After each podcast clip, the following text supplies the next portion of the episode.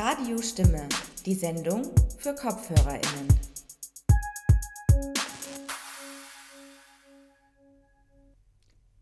Die Empirie, die Wissenschaft ist das eine, die Fakten sind das andere. Diese Aussage des österreichischen Innenministers Gerhard Kahner von 2022 ist kennzeichnend für eine Politik, die Wissenschaft und ihre Methoden der Wissens- und Wahrheitsfindung immer stärker diskreditiert, in ihren Handlungen außer Acht lässt oder schlicht völlig ignoriert. Hi und herzlich willkommen hier bei Radio Stimme, wo wir heute über Wissenschafts- und Demokratieskepsis sprechen werden.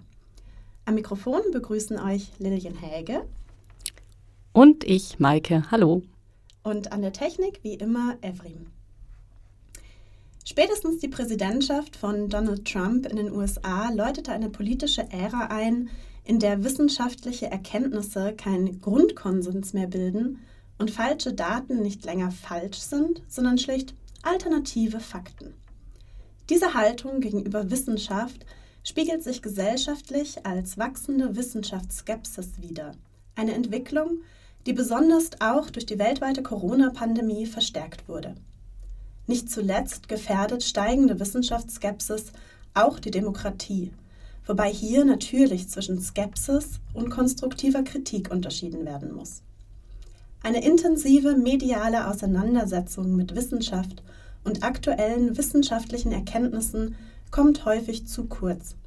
Deshalb widmen wir uns hier bei Radiostimme in den nächsten drei Sendungen ausführlich dem Thema und bringen euch unterschiedliche Beiträge, die euch auf den neuesten Stand der Debatte bringen. Und das ganz ohne, dass ihr die 402 Seiten der kürzlich erschienenen Ursachenstudie Wissenschafts- und Demokratieskepsis lesen müsst. Am 17.11.23 hat die Initiative Minderheiten nämlich gemeinsam mit dem Verband der österreichischen Volkshochschulen sowie den Wiener Volkshochschulen zur Diskussionsveranstaltung Wissenschaftsskepsis und ihre Folgen für die Demokratie eingeladen. In der Veranstaltung wurden vorherrschende Annahmen zum Thema Wissenschaftsskepsis in Österreich unter die Lupe genommen, Entwicklungen und Phänomene beleuchtet und der Zusammenhang zwischen Wissenschafts- und Demokratieskepsis aufgezeigt. Ebenso wurden Strategien diskutiert, wie Nähe und Vertrauen in Wissenschaften gestärkt und Demokratieskepsis entgegengewirkt werden kann. In der Konferenz wurde unter anderem auch die Ursachenstudie des IHS, des Instituts für höhere Studien, vorgestellt, die speziell auf die Situation und Entwicklung in Österreich abhebt. Eine lebhafte Panel-Diskussion mit verschiedenen interessanten VertreterInnen aus Medien, Wissenschaft, Politik und Erwachsenenbildung rundeten die Veranstaltung ab. Das Programm und die Informationen über die TeilnehmerInnen findet ihr auf der Webseite der Initiative Minderheiten unter initiative.minderheiten.at. Den entsprechenden Link haben wir selbstverständlich auch auf der Radiostimme Homepage zur Verfügung gestellt. In dieser und in den kommenden Sendungen wollen wir diese Tagung für euch Revue passieren lassen. Den Beginn machen wir heute mit dem Beitrag von Julia Morau-Permoser. Morao Permoser ist Professorin an der Donau-Universität Krems für Migration und Integration. Der Arbeitsschwerpunkt von Morao Permoser liegt auf sozialer und politischer Polarisierung in Hinsicht auf Migration sowie auf ethischen Dilemmata in der Migrationspolitik. Im weiteren Sinne geht es in ihrer Forschung um Politik der Inklusion und Exklusion und um die Frage, wie politisches Handeln dazu beitragen kann, strukturelle Ungerechtigkeiten zu überwinden und zu demokratischer Inklusion beizutragen innerhalb ethnischer, kultureller und sozial diverser Gesellschaften. Migration und Integration gehören zu den Themen, die einerseits gesellschaftlich viel diskutiert werden und bei denen andererseits besonders stark eine Abkehr von tatsächlichen Fakten und wissenschaftlichen Erkenntnissen zu beobachten ist. Diese werden oft genug verdreht, ignoriert oder selektiv instrumentalisiert und für politische Zwecke missbraucht. Vor dem Hintergrund der allgemeinen Entwicklung widmete sich der Vortrag von Julia Morau-Permoser am Beispiel der Migrationswissenschaft der Frage, welche Ursachen und Zusammenhänge es gibt zwischen Wissenschafts- und Demokratieskepsis und wie sich der Umgang mit wissenschaftlicher Erkenntnis und Forschung im sogenannten Zeitalter des Post-Truth gestaltet. Ihr hört nun also Ausschnitte des Vortrags von Julia Morau-Permoser sowie ein Interview, das sie uns dankenswerterweise im Anschluss an diesen Vortrag gegeben hat. durchlebt die Welt derzeit eine große epistemische Krise. Für viele Menschen ist es unmöglich geworden zu wissen, woran sie tatsächlich glauben können. Im Zeitalter von Fake News, von künstlicher Intelligenz ist es sehr schwierig geworden, die Gültigkeit von Quellen zu beurteilen. Und wir erleben auch einen massiven Angriff auf den Begriff der Wahrheit selbst durch bestimmte politische Persönlichkeiten. Die erste problematische Art und Weise, die erste problematische Beziehung, die ich hervorgehen möchte zwischen Politik und Wissenschaft, ist, wenn Politiker oder Politikerinnen Fakten ignorieren oder beziehungsweise sie absichtlich missachten. Hein de Haas, ein bekannter äh, Politikwissenschaftler und Migrationsforscher aus der Universität Amsterdam, früher in Oxford, argumentiert in seinem soeben erschienenes Buch How Migration Really Works, wie Migration wirklich funktioniert, dass wir uns zur Überwindung der Polarisierung und der Migrationsfrage auf Fakten konzentrieren sollten. Er argumentiert auch, dass Politiker absichtlich Mythen und Unwahrheiten verbreiten, um ihre politischen Ziele zu erreichen. Infolgedessen, so heißt, werden Policies, Maßnahmen beschlossen, die schlechte Policies sind. Eine Politik wird gemacht, die empirische Erkenntnisse darüber, was wirklich funktioniert, außer Acht lässt und stattdessen sich auf Mitten stützt, mit dem, aus, mit den Schlussfolgerungen, dass sie dann nicht das bewirkt, was sie eigentlich bewirken soll.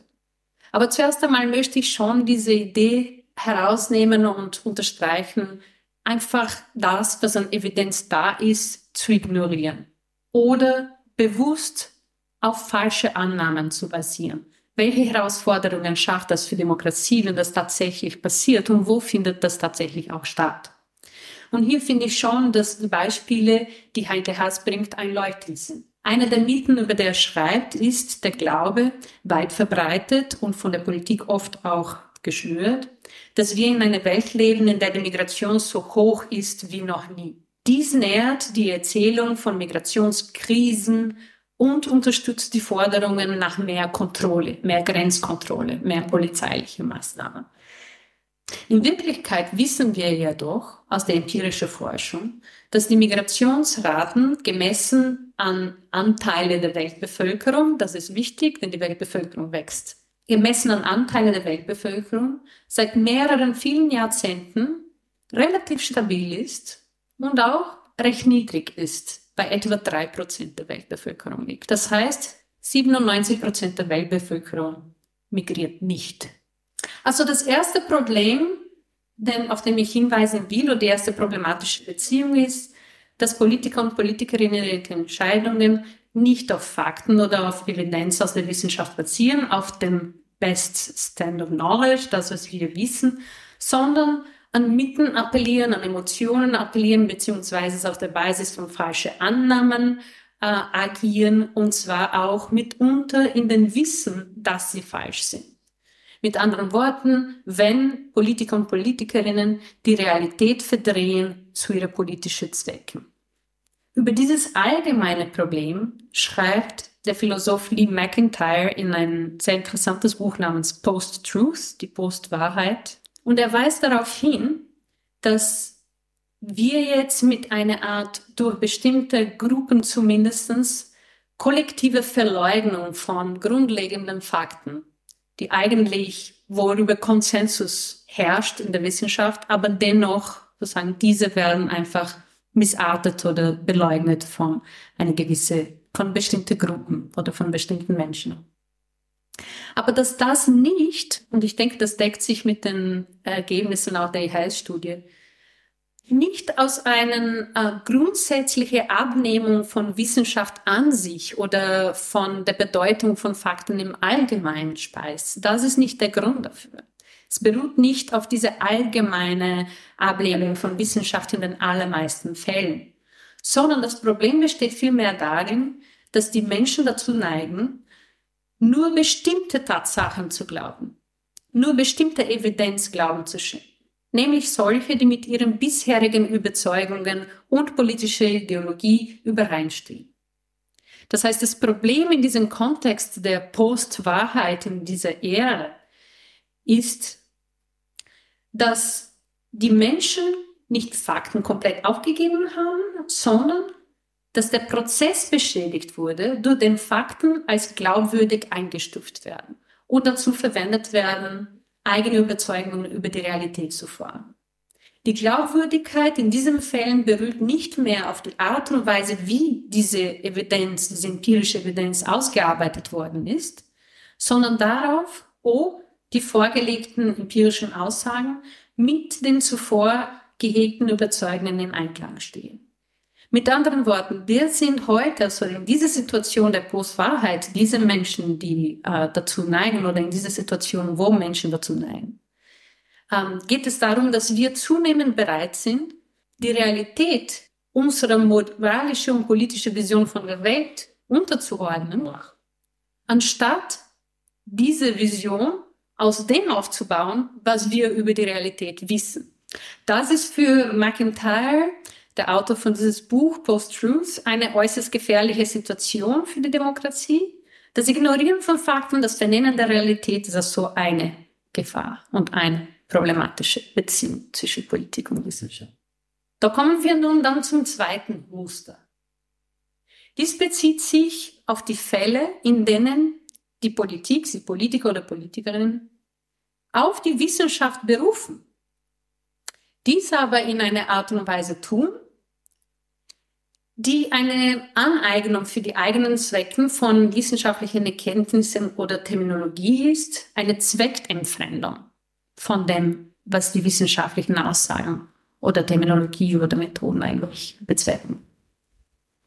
Für mich ist ein eklatantes Beispiel für eine solche Zweckentfremdung die Verwendung von der Push-and-Pull-Faktoren-Rhetorik in der Migrationspolitik, in der österreichischen Migrationspolitik insbesondere. Die Begrifflichkeit, die aus den Sozialwissenschaften kommt, Push and Pull Factors, wird hier verwendet, um perfide und sogar zum Teil unmenschliche Maßnahmen zu rechtfertigen, wie die Verweigerung von lebensrettenden ähm, Maßnahmen, zum Beispiel für Menschen, die ähm, beim Ertrinken sind im Mittelmeer, wie die Weigerung, Migranten aus Moria umzusiedeln, damals als das Lager niedergebrannt hat zum Beispiel. Oder Maßnahmen zu rechtfertigen, wie ähm, die, das, das, das Kürzen und das Verschlechtern von den Bedingungen, unter denen Asylwerber und Asylwerberinnen leben, damit nicht noch mehr Asylwerber, Asylwerberinnen kommen.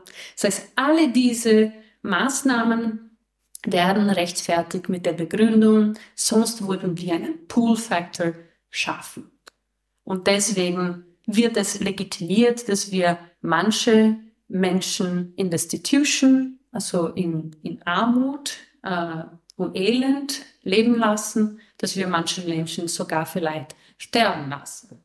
Bei dieser Art von Diskurs wird die sozialwissenschaftliche Terminologie missbraucht, um den Anschein von Rationalität und Objektivität zu erwecken, während gleichzeitig Forschungsergebnisse ignoriert werden darüber, was die eigentlichen Ursachen für Migrationsströme und Migrationsmustern sind und welche Auswirkung, nämlich eine extrem begrenzte, diese Art von deterrent abschreckende Maßnahmen überhaupt auf Migrationsbewegungen und Strömungen haben.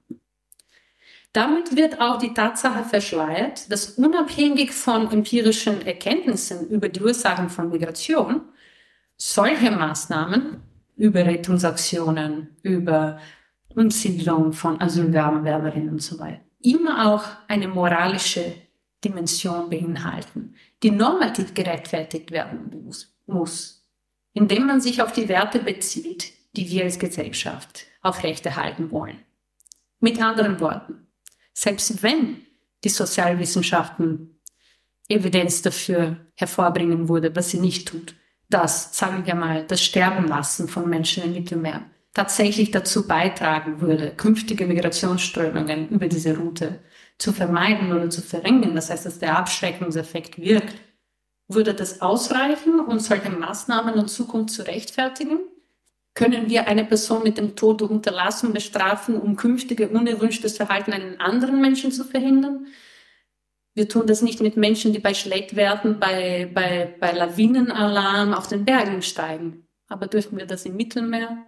Das sind Fragen, die auf die normative Dimension eingehen. In diesem zweiten problematischen Muster des Verhältnisses von Politik zu Wissenschaft im Migrationsbereich sehen wir also ein Appell an die Wissenschaft, an die Rationalität, an Beweise, an Objektivität, der verwendet wird, um den emotionalen Gehalt des Themas zu beseitigen. Also das Gegenteil von dem ersten Muster in einer gewissen Art und Weise.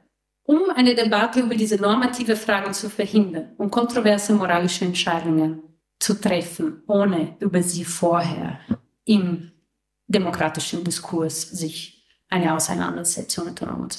Die dritte und letzte problematische Beziehung oder Art und Weise, wie sich die Beziehung zwischen Politik und Wissenschaft und Demokratie gestalten kann, auf die ich eingehen möchte hier heute, ist, was ich mit symbolische Politik bezeichne. Damit sind politische Maßnahmen gemeint, die ohne Rücksicht auf die vorhandene wissenschaftliche Wissen äh, und Evidenz umgesetzt werden über ein bestimmtes Thema, weil sie eigentlich, weil das Ziel von diesen Policies nicht das ist, was sie vorgeben zu sein. Sie verfolgen ein anderes Ziel als das, was sie angeblich an die Öffentlichkeit gerichtet, die Narrative sagt, dass sie verfolgen sollten.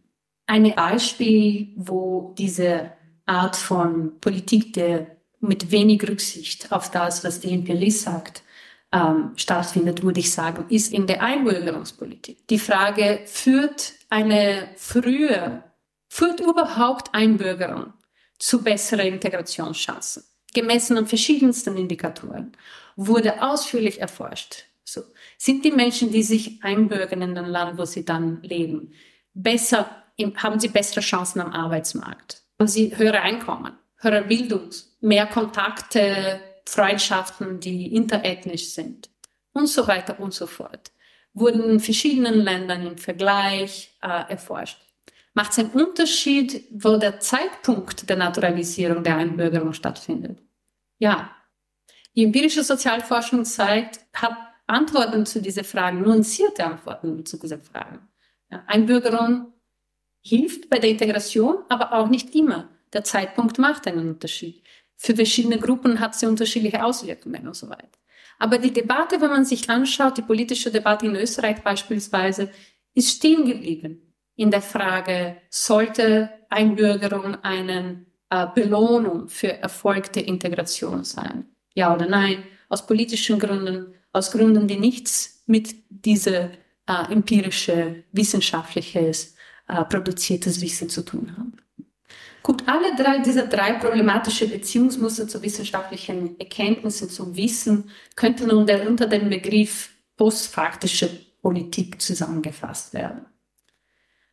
Der Autor Jan McMullen ähm, vertritt die Auffassung, dass wir in eine solche postfaktische Politik, eine Zeit, wo das besonders vorhanden ist, leben, und dass diese postfaktische Politik die Demokratie vor allem dann bedroht, wenn die Menschen nicht nur Informationen diskreditieren, die nicht mit ihren Überzeugungen übereinstimmen, die vorherigen Überzeugungen wie in dem Post-Truth, sondern auch die Quelle dieser Informationen anfangen zu diskreditieren. Mit anderen Worten, wenn Wissenschaftler, Wissenschaftlerinnen etwas sagen, was meine vorherigen Überzeugungen widersprechen, dann tue ich nicht nur sagen, das, was sie sagen, ist falsch, sondern Wissenschaftler und Wissenschaftlerinnen sind keine vertrauenswürdigen Quellen. Ich höre nicht mehr auf sie zu. Die empirische Behauptung und ihre Kohärenz mit meiner politischen Vision bestimmen also die Vertrauenswürdigkeit der Quellen. Das passiert auch mit den Medien, das passiert zum Teil auch mit Gerichthöfen. Aber was ist eben mit den Wissenschaftlern und Wissenschaftlerinnen selbst? Wie können sie auf diese Situation reagieren? Und welche Fallstricke gibt es für Sie, wenn Sie versuchen, hier dennoch Ihr Wissen produktiv, sinnvoll, effizient einzubringen? Der erste Fallstrick, auf den ich eingehen möchte, ist die Vorstellung, dass die Haupt- oder einzige Aufgabe der Wissenschaftlerin besteht, unumstrittene Fakten zu liefern. Und dass sich daraus klare politische Lösungen, notwendige Wege ergehen. Ja, Wissen und Fakten sind wichtig. Und es gibt Dinge, die unter Wissenschaftlern und Wissenschaftlerinnen einen breiten Konsens darstellen. Aber viele Dinge sind nicht so eindeutig. Wissenschaftliche Erkenntnisse sind fast immer unsicher und anfechtbar, um nicht zu sagen immer anfechtbar. Selbst Dinge, die lange Zeit als Tatsachen, korrekte Erklärungen für die Funktionsweise der Welt galten, können sich als falsch erweisen und der Sinn der Wissenschaft besteht darin, immer offen für solche Herausforderungen zu sein. Dies bringt die Experten in eine Situation, die Zeynep Amuk als ich zitiere, das Paradoxon der wissenschaftlichen Beratung bezeichnet.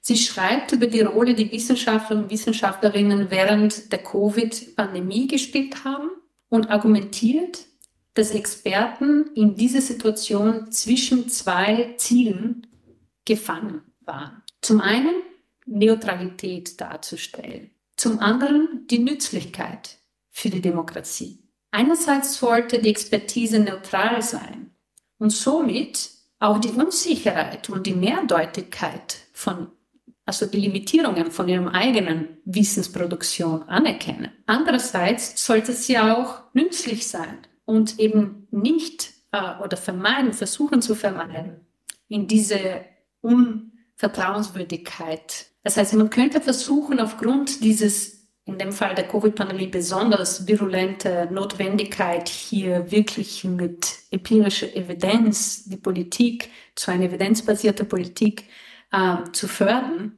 Das Bild der wir Wissenschaftler sind die Besitzer der Fakten zu vermitteln, das Politik, äh, die, die politische Dimension und die Ambiguität des Wissens politische Dimension des Wissens, Produktion und Kommunikation die Ambiguität des Wissens, die der Wissenschaft innewohnt, irgendwie zu verneinen. Beide Ziele können einander widersprechen und das bringt die Experten in ein Dilemma. Dies ist ein ernstes Problem, für das ich keine einfache Antwort habe. Der zweite, die zweite Fallstrick ist die Vernachlässigung der Kompromisse und ethische Dilemmata, die mit politischen Entscheidungen notwendigerweise verbunden sind. Das heißt, selbst wenn das Fachwissen ziemlich eindeutig ist, wird es viele Situationen geben, in denen selbst nach Berücksichtigung aller Evidenz Entscheidungen getroffen werden müssen, die eine Abwägung zwischen verschiedenen Werten implizieren, die Kompromisse zwischen verschiedenen Zielen oder sogar hardcore ethische Dilemmas erfordern. Das heißt, wo, egal wie ich mich entscheide, muss ich etwas aufgeben, was wertvoll und zielstrebig Ziel, unsere Ziel sein sollte. Wir Wissenschaftler und Wissenschaftlerinnen dürfen also nicht in der Vorstellung sein, dass die Politiker und Politikerinnen durch, indem sie auf uns hören, unsere wissenschaftlichen Erkenntnisse anerkennen, dass dadurch die politischen Maßnahmen klar werden, die zu ergreifen sind. Politische Entscheidungen ergeben sich nicht von selbst aus den Fakten. Fakten müssen auf eine Weise interpretiert und bewertet werden, die von Natur aus politisch. Damit komme ich dann zum Schluss und zu dem dritten Begriff neben Wissen und Demokratie, die ich hier im Titel eingeführt habe, nämlich Kritik. Bisher wenig Platz im Vortrag gefunden hat. Aber für mich ist klar, dass die Rolle der Wissenschaft nicht nur in der Produktion von Fakten liegen kann. Obwohl das sicherlich auch wichtig ist. Die Wissenschaft und insbesondere die Sozialwissenschaften ist auch dazu da, bestehende Überzeugungen zu problematisieren, Fakten zu kontextualisieren und verschiedene Interpretations- und Deutungsmöglichkeiten hervorzuheben, sowie herrschende Meinungen und Annahmen in Frage zu stellen. Die Wissenschaft ist der Ort des Diskurses und des Essenz par excellence. Und das macht sie auch so gefährlich und so angreifbar für autoritäre Figuren oder für die, die es noch werden möchten. Und deshalb sind die Sozialwissenschaften auch überall dort angefeindet, wo die Demokratie ins Backsliding gerät. Und das ist nicht nur, weil Wissenschaftler und Wissenschaftlerinnen in bestimmten Institutionen unbequeme Wahrheiten aussprechen, sondern auch, weil sie eben behaupten, jede vermeintliche Wahrheit auf der Grundlage besserer Beweise oder stichhaltiger Argumente anfechten zu können. Die Rolle der Wissenschaft in demokratischen Gesellschaften besteht also darin, gleichzeitig der Ort des Wissens und des Strebens nach Wahrheit zu sein und der Ort der Kritik und des Widerspruchs zu sein. Mit anderen Worten, es ist der Ort der intellektuellen Freiheit. Nur dann kann die Wissenschaft einen echten Beitrag zur Demokratie leisten.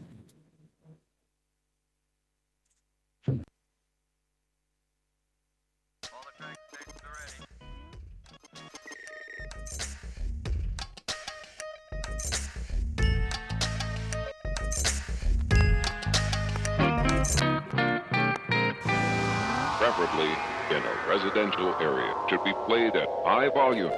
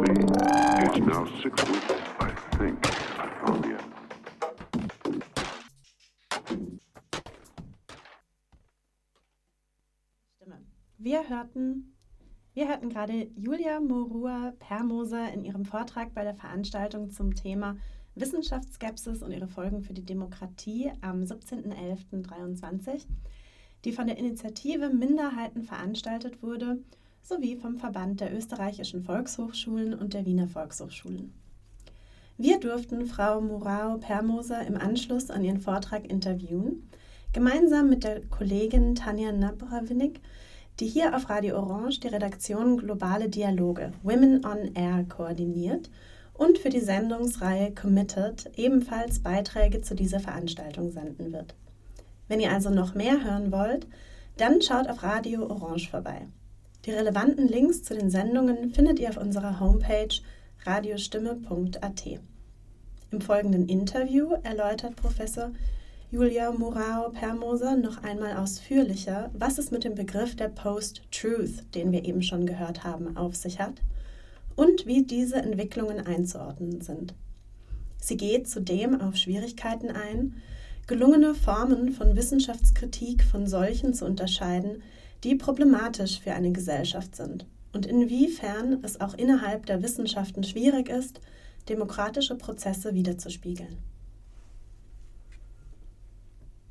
Zu dem Vortrag, der mir sehr gut gefallen hat, war bezüglich dieses des Punkt 1, als Sie sagten, ähm, also wo es grob um die Ablehnung von wissenschaftlicher Evidenz oder einfach der Ignoranz geht. Und dass ein, ein Faktor, der immer eine Rolle spielt, ist dieses Bias, dass man nur die Dinge hören will oder nur den Dingen Beachtung schenken will, die einem ins Weltbild passen.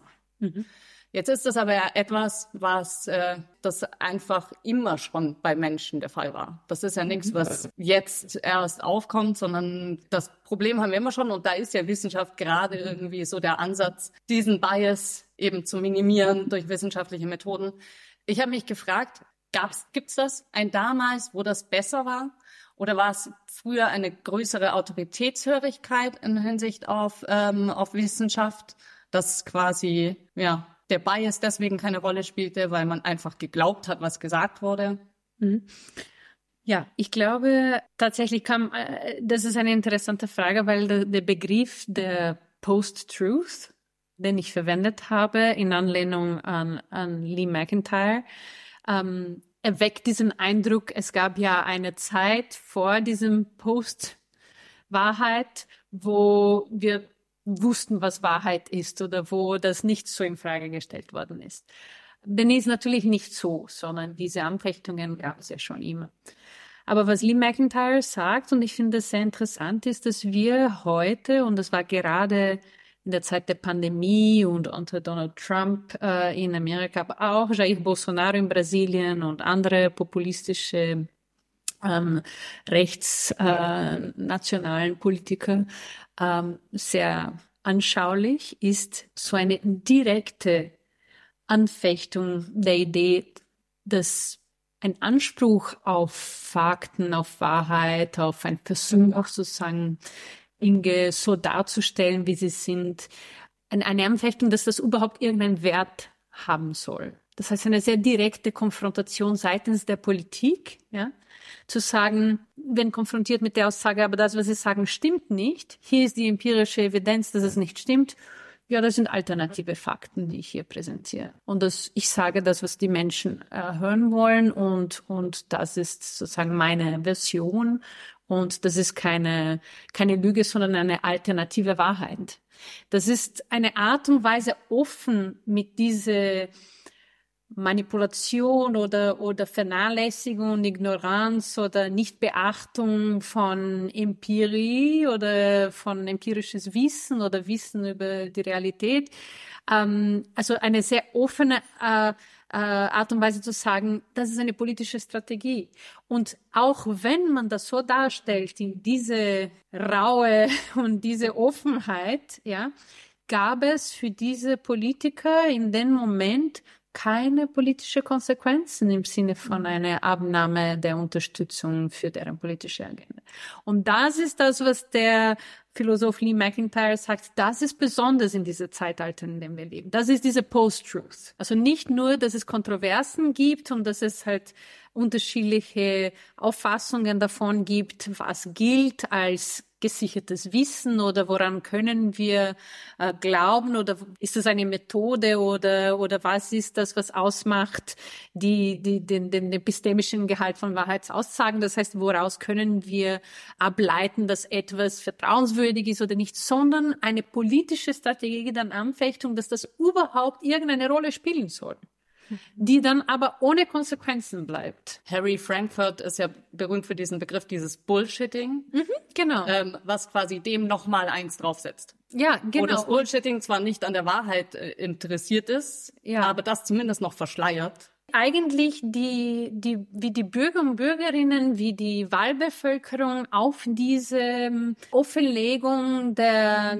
Missachtung von, von, von Wissen als politische Strategie umgeht. Mhm. Nämlich mit Gleichgültigkeit und, und, und irgendwie wohlwollend und, und in, in diesem, in diesem Sinne ist es auch die große Gefahr für die Demokratie, wenn nicht einmal sozusagen der ähm, Wunsch besteht, herauszufinden oder sich auszutauschen darüber, an welche Art von Wissen sollen wir glauben, wozu brauchen wir Wissen. Ähm, dadurch, dass wir jetzt immer wieder von diesem Zusammenhang zwischen Wissenschaft und Demokratie sprechen und wie Wissenschaftsskepsis häufig auch einhergeht mit Demokratieskepsis, mhm. wird mich in dem Zusammenhang auch interessieren, wie zum Teil eine mangelnde Repräsentation innerhalb von Wissenschaften, die da teilweise ja auch wirkliche Blindspots ersetzt, zum Beispiel absolute Unterrepräsentation von Frauen historisch in Wissenschaften. Ja. andauernde Unterrepräsentation, Unterrepräsentation von marginalisierten Gruppen in der Wissenschaft, mhm. ähm, die natürlich auch in Demokratien häufig noch dann unterrepräsentiert sind, teilweise gar nicht das Wahlrecht haben in Österreich, mhm. was man ja in der Wissenschaft durchaus sehr, sehr kritisch auch betrachten kann ähm, und wo ich mir vorstellen kann, dass das eine gewisse Skepsis oder nicht eine Skepsis, eher eine Kritik auch mhm an Wissenschaft befeuert. Wie ja, ordnen Sie das ein mhm. im Prinzip? Mhm. Ja, absolut. Also ich glaube, ähm, die gesunde Skepsis, ja, die die Demokratie fördernd, deliberationsfördernd und emanzipationsfördernd ist, ist die, die sagt, okay, Wissenschaft ist auch ein Herrschaftssystem, ja, eingebettet in Institutionen, teilweise uralte Institutionen, wie es die Universität ist, ja, wo es sich sehr wenig getan hat im Sinne einer Erneuerung einer Öffentlichkeit. Es hat sich was getan, natürlich. Aber trotzdem, wir haben mit sehr, sehr starren Institutionen zu tun, ja. Und wie Wissen produziert, reproduziert, legitimiert, delegitimiert wird. Das läuft alles nach den Regeln von diesen Institutionen, die geleitet werden von denselben Eliten, von Hauptsache Männer, von Hauptsache mehrheitliche Ethnien, also weiße äh, Männer im globalen Norden. Da sind die Universitäten, die immer noch ja, ähm, großteils der Wissensproduktion beherrschen. Also wenn man sich anschaut, die ganzen Publikationen, die viel zitiert sind, die Journals, ähm, die die meisten Impact haben, also die gehandhabt werden als okay, wenn das hier publiziert worden ist, dann ist es autoritativ. Die, die sind alle basiert oder fast alle basiert in denselben Ländern, in Großbritannien, in den USA, im europäischen Raum. Ja. Wir haben natürlich jetzt Konkurrenz von China, von anderen Ländern, aber es ist immer noch eine extrem elitäre ähm, Herrschaftssystem. Ja. Und die gesunde Kritik in dem Fall ist zu sagen, okay, ich habe eine gewisse Skepsis gegenüber dieser Form der Wissensproduktion, weil ich auch Raum eröffnen möchte für andere Formen der Wissensproduktion, für andere Quellen von Intuition, äh, Wahrheit, Interpretation, ähm, und Wissen über, über, die Natur, über die Menschen und so weiter. Und dazu gibt's ja auch äh, Wissenschaftler, Wissenschaftlerinnen, die versuchen, Epistemolo Epistemologien aus dem Süden ähm, von Native Communities äh, zu äh, auf eine Ebene zu bringen, äh, mit denen, die wir ähm, aus dem globalen Norden kennen und die wir als die Autoritativen äh, sehen oder überhaupt den Blick dahin zu werfen und zu sagen, okay, äh, wir müssen dekolonisieren die Wissenschaft. Ja. Das halte ich für eine, für eine wertvolle Kritik im Sinne von der, der Eröffnung von, von neuen ähm, Räumen für Deliberation, für Diskussion, für Wissensproduktion, eine, eine, eine Demokratisierung von der Wissensproduktion. Und das ist wichtig. Aber das ist nicht das Gleiche wie eine, eine Ablehnung von empirischen Aussagen aufgrund dessen, dass sie nicht äh, im Einklang stehen mit dem, was ich schon vorher immer geglaubt habe, eine Diskreditierung äh, der Wissenschaft als solche, als einen als, als, als eine mögliche Quelle für vertrauenswürdige Information. Das ist sozusagen die problematische Seite äh, von Wissenschaftsskepsis, würde ich sagen. Also dort, wo es in Richtung auch Conspiracy Theories geht, das heißt dort, wo es, wo vermutet wird eine Intention der Manipulation, überall dort, wo die ähm, wo die Faktenlage oder wo die Aussagen nicht im Einklang sind mit dem, was ich, was ich schon sozusagen zum Glauben verneigt bin, aus, aufgrund von ideologischen oder populistischen Einflüssen. Ich höre jetzt so ein bisschen auch raus, dass im Prinzip da irgendwo ein Widerspruch besteht, dass man einerseits von Wissenschaft verlangt, dass sie sozusagen Demokratie stärkt, aber gleichzeitig die Wissenschaft selber gar nicht sonderlich demokratisch ist, sondern eigentlich inhärent sehr elitär und sehr hierarchisch aufgebaut ist. Sie haben vorhin eh schon gesagt, es braucht eine Demokratisierung von Wissenschaft. Was, was würde da dazugehören? Also was bräuchte es, damit sich die Wissenschaft da auch irgendwo verändert? Es braucht relativ viel. Aber ähm, wenn Sie irgendwas morgen umsetzen dürften, was wäre das Erste, was Sie umsetzen würden?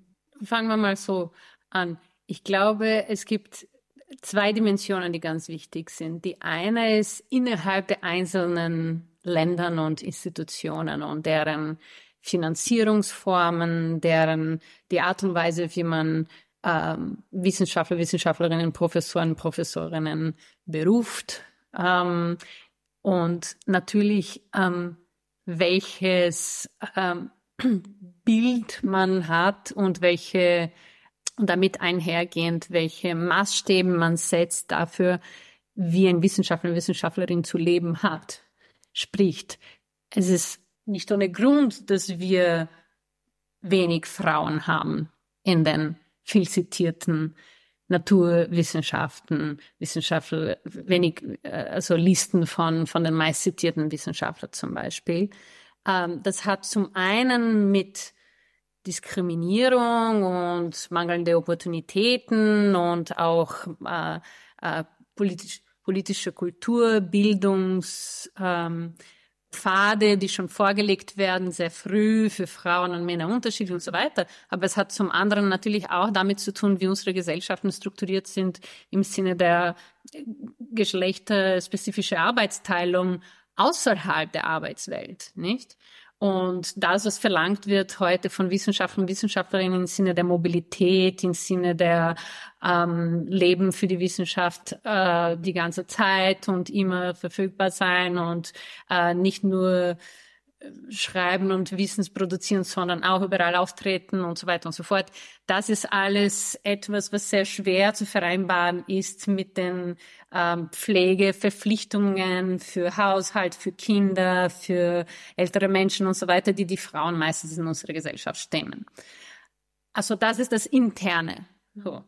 Aber es gibt ja auch eine große Kluft äh, und Ungleichheit und Hierarchisierung die zwischen Ländern und Regionen der Welt ist. Ähm, ich glaube, auch da braucht es eine Demokratisierung von Wissen. Und das hängt mit vielen Dingen zusammen, mit der Sprache, die wir benutzen, äh, um zu publizieren, eben mit äh, der den Wert, den wir beimessen, wo etwas publiziert worden ist, in welchem äh, Verlag, in welchen Zeitschrift.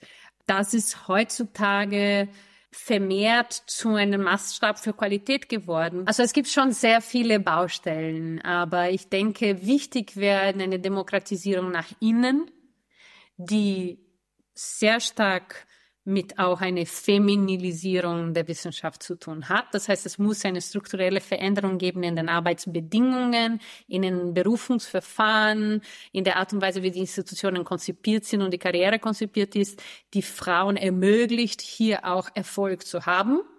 Ja, ähm, und Minderheiten auch.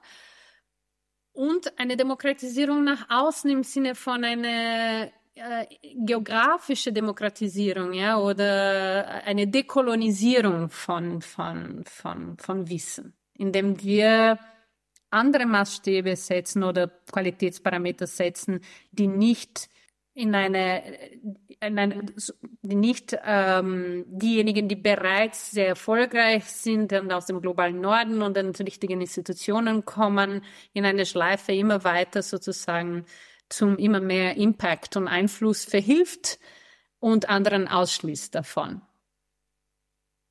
Und dann fand ich aber trotzdem die Frage ganz richtig und wichtig, die Sie auch gestellt haben, was ist wichtig für die Demokratie?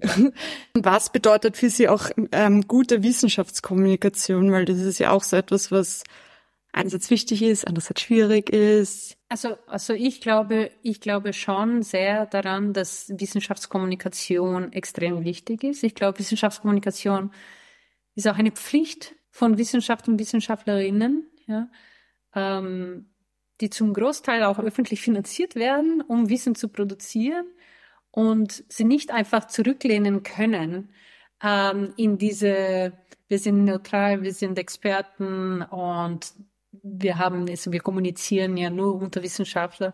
Äh, also ich, ich finde das äh, höchst problematisch, sondern ich glaube, wir haben ja einen Auftrag auch als Wissenschaftler und Wissenschaftlerinnen zu kommunizieren. Es ist nicht leicht, wie kommunizieren. Ich meine, kommunizieren einerseits die Ergebnisse der eigenen Forschung.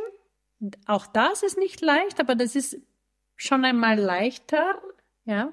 Also wie das, was auch auch an Anforderungen an die Wissenschaftler und Wissenschaftlerinnen kommt, nämlich politische Themen zu kommentieren oder Ereignisse zu kommentieren, einzuordnen, äh, über sie zu reflektieren, ähm, wo, glaube ich, die Gefahr noch einmal größer ist, ja, von dieser Vereinnahmung oder von Missinterpretation ähm, benutzt zu werden, auch instrumentalisiert zu werden oder auch sich deplatziert zu, zu, zu äußern, äh, mit dieser ganzen Autorität der Wissenschaft, die, die genau gefordert wird und dann auch angeboten wird. Und es gibt, glaube ich, schon dieses Spagat, dieses Dilemmas, den ich auch erwähnt habe, das der, in dem der Experte drinnen ist. Einerseits eine gewisse Objektivität und Neutralität vermitteln zu wollen und andererseits natürlich auch zu wissen, dass, dass es Ambivalenzen gibt, dass es äh, Unbekannten gibt, dass, dass das Wissen anfechtbar ist, dass wir hier kommunizieren, ja. Ähm, und, und, und dass diese Funktion der Experte auch nicht einer ist der, der, der Neutralität. Diese, diese Platz ist nicht der Platz der Neutralität, ja. Denn existiert so in der Form ja gar nicht. Und, und das, also beide irgendwie oder eine Kommunikationsstrategie zu finden, die diese beide gerecht wird, ist nicht leicht. Aber ich glaube, das ist die Herausforderung an Wissenschaftler und Wissenschaftlerinnen, sich nicht zurückzulehnen, sich nicht aus der Diskussion rauszunehmen, sondern in die Diskussion einzuwirken und gleichzeitig zu versuchen, äh, das eine gewisse Objektivität zu vermitteln im Sinne, okay, was ist worüber gibt es großen Konsensus, was ist etwas, was, wo, worüber wir wenig wissen, wie kann man, also auch klar darzustellen, das ist jetzt eine Interpretation, es könnten andere auch geben, das ist jetzt meine Interpretation, aus dem und dem Grund komme ich zu diesem Schluss, ohne zu gefährden, die Möglichkeit auch äh, diese Rolle zu spielen der Vermittlung, ja, nicht nur noch eine Meinungsäußerung über über politische Themen zu sein, sondern schon zu versuchen, Wissen zu vermitteln. Das ist die Herausforderung. Ich fand es auch spannend, dass einerseits ähm, faktenbasierte Entscheidungen von Politikerinnen eingefordert werden und gleichzeitig sind wir im postfaktischen Zeitalter. Aber was mich an der Diskussion auch interessieren würde, ist die Rolle der Emotionen. Wie ist damit umzugehen? Ähm, ja, die, die Emotionen spielen immer mit und spielen immer eine Rolle. Und, in, und, und wie ich versucht habe, auch im Vortrag das ein bisschen ähm, anzusprechen, ähm, auch der Versuch, komplett Dinge komplett aus zu, der, die Emotion herauszunehmen, zu de-emotionalisieren, zu rationalisieren bis zum Extremen kann eine Fallstrick sein, kann ein Problem sein. Ja, dort wo wo normative äh, Entscheidungen getroffen werden müssen, wo, wo moralische äh, Kontroversen äh, politisch verhandelt werden. Ja? Äh, dort brauchen wir unsere Intuition, da brauchen wir unsere Emotionen und den Versuch, diese Dinge so zu objektivieren, als gäbe es eine, eine natürliche Lösung für diese Probleme, die keine naturgegebenen Probleme sind, sondern Probleme, die eine normative und moralische Antwort verlangen und Ausverhandlung von Werten und konfligierende Ziele und so weiter, nämlich politische Probleme im wahrsten Sinne des Wortes. Das ist auch für die Demokratie problematisch eine Gefahr. Ja. Das ist diese zweite Variante, die ich erwähnt habe, ne? wo die Wissenschaft gewissermaßen oder der wissenschaftliches Vokabular benutzt wird, Terminologien benutzt werden, um zu verschleiern, dass es sich hier auch um ganz schwierige normativen Entscheidungen handelt, über die wir eigentlich auch anders reden müssten. Die Emotionen. Also die Emotionen sind in dem Sinne immer gegeben und wichtig, ja. Aber ich sehe eben diese zwei Probleme oder diese zwei möglichen Herausforderungen. Die eine ist, wenn, die, wenn man versucht zu deemotionalisieren, um gewisse Dinge zu verschleiern, und die andere ist, wenn man versucht, Dinge nur aus der Emotion heraus zu beleuchten oder, oder auf sie einzugehen und zu agieren, nur aus der Emotion heraus ohne sich anzuschauen, okay, aber was gibt's hier für, äh, für Wissen äh, über die verschiedenen Konsequenzen, mögliche Handlungsoptionen, was, äh, ähm, wie können wir Dinge abwiegen, wie kann man, also, also auch irgendwie diese vernunftbasierten Diskurs gleichzeitig äh, zu den emotionalen, normativ, moralisch, intuitiv geprägten Diskurs zu führen. Und, und, und wenn man versucht, entweder in die eine Richtung oder in die andere Richtung äh, einer von diesen Aspekten auszublenden, dann kommt man in eine Situation, ähm, die, die für mich sozusagen aus demokratiepolitischer gesellschaftspolitischer Sicht problematisch oder gefährlich ist. Mhm.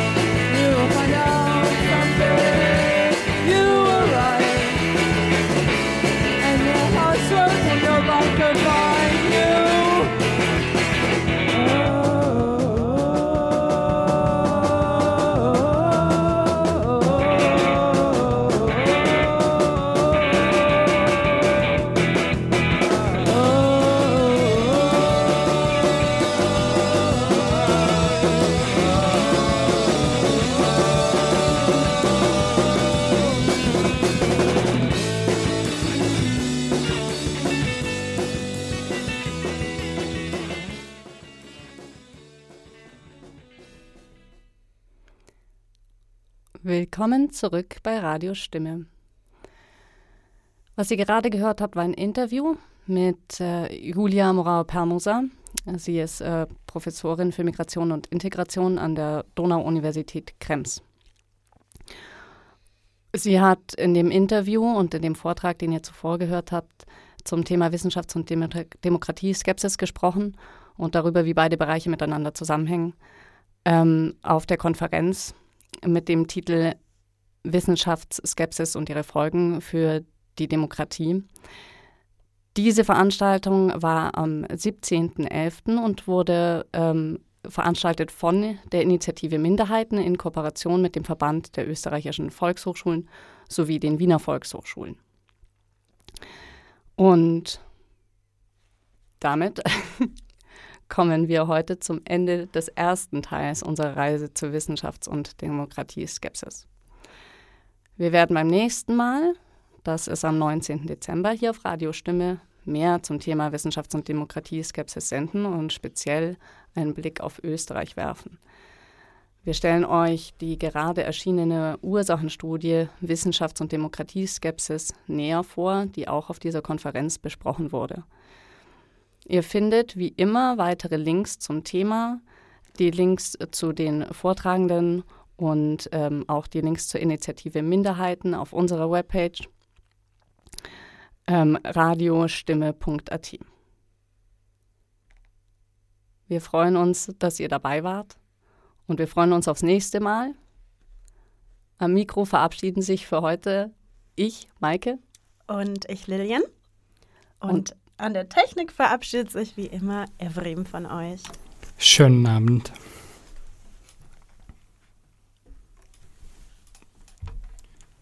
Ja, schönen Abend. And technology.